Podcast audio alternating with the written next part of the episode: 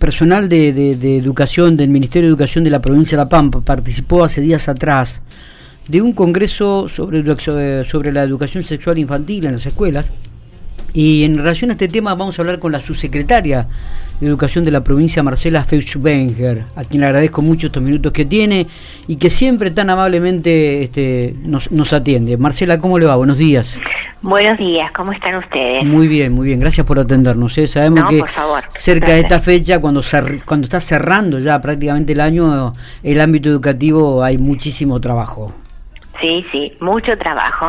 es todo el año, digamos, este, mucho trabajo, pero bueno, es cierto que es momento de cierre y particularmente este año, después de una, el retorno, esta presencialidad plena, que la pudimos desempeñar todo el año, así que eh, mucho, mucho trabajo. Me imagino. Marcela, cuénteme un poquitito eh, eh, este Congreso Internacional que se desarrolló en Tierra del Fuego, la presencia de la provincia de La Pampa, donde estuvo presente, digo, ¿qué dejó no, en limpio? Eh, ¿qué, hay de nuevo en esta temática que, que es, muy importante en el ámbito educativo, pero que también ha generado algún tipo de polémicas, ¿no? Sí, sí.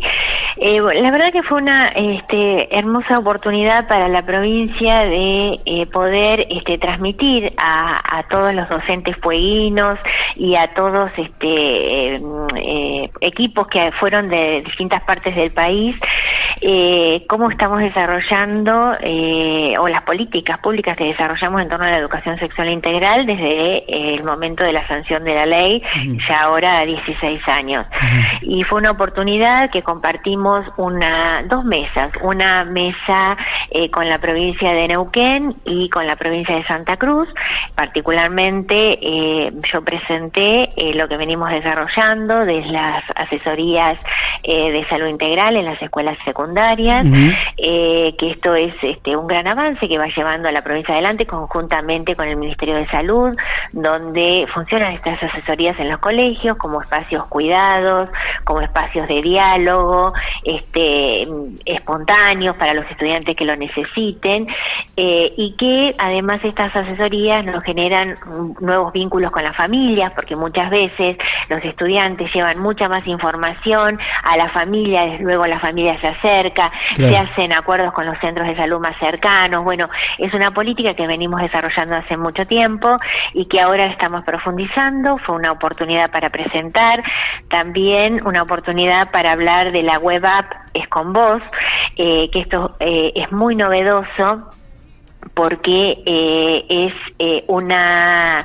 una web armada con jóvenes, eh, conjuntamente con el Ministerio de Salud y el Ministerio de Desarrollo Social, eh, donde tenemos grupos activos de jóvenes que permanentemente están aportando, además de eh, Instagram, donde dialogamos permanentemente con ellos, suben problemáticas, se incorporan a la web app, se mejora, pero siempre en torno a las necesidades que tienen las, las y los jóvenes pampeanos.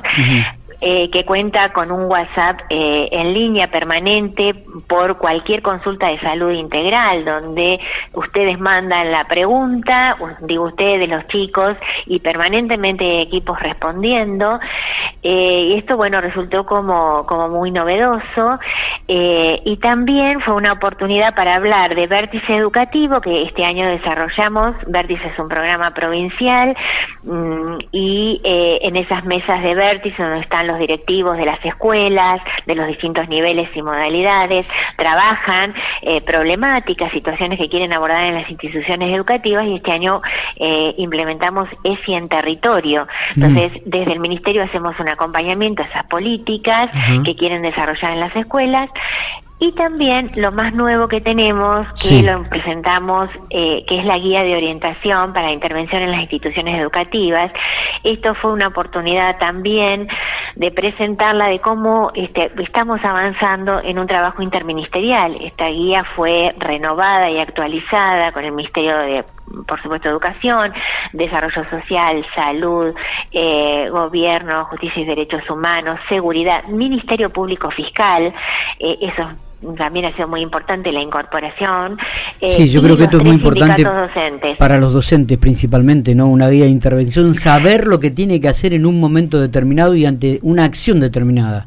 Exactamente, porque la guía, eh, además de tener un marco teórico, actualización de conceptos, hace todo un trabajo de prevención, es decir, qué se debe, qué, qué se debe, qué se puede eh, que se puede trabajar en la escuela desde eh, mm, para evitar situaciones de violencia, entonces hay toda una serie de orientaciones, eh, orientaciones previas eh, frente a vulneración de derechos, frente a consumos problemáticos, pero después cuando las situaciones se dan, cómo abordarlas y cómo realizar un trabajo de corresponsabilidad. Nosotros siempre decimos, la escuela puede mucho, pero sola no puede en, en, en estos contextos, entonces cómo el trabajo de corresponsabilidad responsabilidad eh, con otros ministerios se profundiza, eh, se articula y le da también a la escuela otro escenario, porque la escuela nunca deja de trabajar con ese estudiante, al contrario, tiene que profundizar la enseñanza, pero también hay otras problemáticas que siguen abordadas desde otro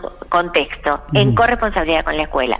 Eso también fue este, muy importante presentarlo, porque te diría que casi es este, inédito en el país eh, la articulación de tantos ministerios en, en esta política pública y que justamente rodea a la educación eh, sexual integral, porque eh, está pensada desde una política de cuidado de nuestros niños, niñas y adolescentes. Totalmente. Eh, y, algo que también eh, es importante, como usted remarcó, es este trabajo interministerial. No, no solamente compete al ámbito educativo, sino en el ámbito social, en el ámbito de la seguridad, en el ámbito de la salud. Y esto me parece que es sumamente importante cuando se tiene que abordar estas problemáticas tan difíciles y complicadas y que dejan secuelas tremendas, ¿no? Exactamente, exactamente. Nosotros este este año propusimos eh, la primera parte del año que creo que en algún momento también lo hablamos. Este, bueno, eh, situaciones que eh, desde la salud mental, vulneración de derechos, violencia, pero también veníamos de escenarios de una pandemia, ¿no? Bueno. Todo esto confluye en la escuela, entonces la escuela, insisto, la escuela eh, visibiliza eh, muchas situaciones, pero este, necesitamos en este trabajo de corresponsabilidad a otros ministerios para poder abordar estas situaciones y este, fortalecer a nuestros estudiantes en, en las instituciones educativas. Totalmente. Eh, comenzamos a recorrer otras temáticas. Eh, se, hubo evaluaciones este, provinciales hace poquitito. Eh, la asesora este, Cristina Garelo, Nuchi Campo, más conocida para nosotros, nos había anticipado que iban a haber evaluaciones este, en los en los terceros grados y en los sextos grados que pasan, eh, no, en los quintos grados que pasan al, último año. ¿Cómo, ¿Cómo evalúa esto? ¿Ya se han realizado? Sí, sí, sí. Eh, bueno, fue este mm, un monitoreo de aprendizajes eh, que se hizo, eh, en, bueno, en todas las escuelas de provincia, en, en, tercer grado y en, y en quinto.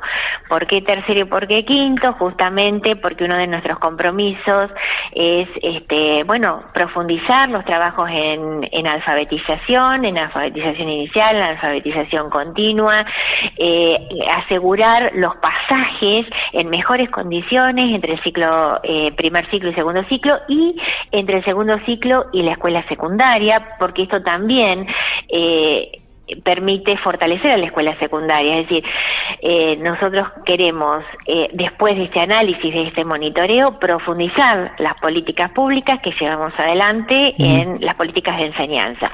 Lo hicimos eh, 27 28 de octubre. En este momento estamos en pleno proceso eh, de este monitoreo, así que eh, con estos datos que vamos a obtener queremos trabajar a partir del mes de febrero. Y, y, bueno, insisto, nuestro objetivo es profundizar aquellas políticas públicas donde nosotros vemos que producto de la pandemia, producto de los contextos, de todo lo que venimos hablando, este, es justamente necesario eh, fortalecer. Eh, para nosotros esto fue muy importante, es muy importante porque eh, la provincia eh, hacia, mm, no había desarrollado algo así tan tan específico eh, y nuestro objetivo es seguir con este monitoreo el año que viene en eh, por ejemplo el ciclo básico de la, educación secundaria y así progresivamente que esto quede instalado en la provincia ¿cuándo estarán los resultados Marcela? ¿Cómo? ¿Cuándo estarían los resultados? Y nosotros pensamos tenerlos para el mes de febrero. Para el mes de febrero. Previo al inicio del ciclo lectivo, justamente porque esto hay que trabajarlo con los coordinadores de área, con los directivos, con los docentes. Y, y, las líneas que nosotros tenemos pensadas de profundización de política educativa van a estar orientadas justamente a, a también lo que este monitoreo nos diga, entre otras, ¿no? Está. Eh, ¿Cuándo, hablando de ciclo lectivo, ¿cuándo arrancaría el ciclo lectivo 2023? El primero de marzo. El primero de marzo. Porque nosotros a 28 de febrero estamos terminando el ciclo lectivo este 2022. Está bien. Las clases empiezan el primero de marzo. Eh, pero eh, comenzamos ya eh, el primero de febrero con escuela de verano para escuelas secundarias, que ya lo venimos desarrollando y que el año pasado este, ya tuvimos un adelanto que la provincia lo viene desarrollando desde muchos años. Lo que pasa es que la pandemia nos hizo ahí un corte, ¿no? eh, después ya a la semana siguiente, 6 de febrero, eh, tenemos los movimientos eh, de interinatos y suplencias para el ciclo electivo 2023 de todos los niveles y modalidades. El 13 de febrero se presenta, eso ya está todo en nuestro calendario, es la presentación de todos los docentes, titulares, interinos, suplentes, eh, que empiezan con este va, empiezan, continúan con lo que eh, el acompañamiento de las trayectorias eh, de los estudiantes y el primero de marzo el inicio del ciclo lectivo. Está bien. ¿El periodo recuperatorio de, los chicos de algunas de, algún contenido que haya quedado se va a dar eh, a partir del 13 de, febrero cuando comience Exactamente. Nosotros nosotros vemos como una continuidad entre diciembre y febrero. Si hacemos un corte el 20 de diciembre. Ahí es como que nosotros terminamos las clases, este que ya aquellos estudiantes que necesitan un acompañamiento específico lo hacemos en parte en diciembre y, le damos continuidad a partir del 13 de febrero y e, inclusive algunas escuelas antes con la escuela de verano. que ya están presentando muchas escuelas su proyecto de escuela de verano que lo tienen que presentar eh, en el mes de noviembre. Es decir, el 30 de noviembre ya sabemos qué escuelas van a tener escuela de verano, con qué cantidad de estudiantes, así que ahí algunas inician este, antes, pero la presentación digamos, oficial y de todos es el 13 de febrero. Bueno, em, eh, eh, ¿tienen pensado ya o han fijado alguna fecha de paritarias con, con los gremios, Marcela? No, todavía no, pero bueno, las actas de la última este, mm, paritaria eh, establecía volver a reunirnos eh, los primeros días de diciembre, así que eh, en estos días entiendo que, avanzaremos. Está. La, última, ¿qué, ¿qué, quedaría pendiente o le hubiese gustado concretar en este 2022 y, y cuál es la prioridad para el 2023, si se puede saber? Eh, nosotros hemos desarrollado en este segundo cuatrimestre, el primero este, hubo que eh, volver a la presencialidad plena y asegurar.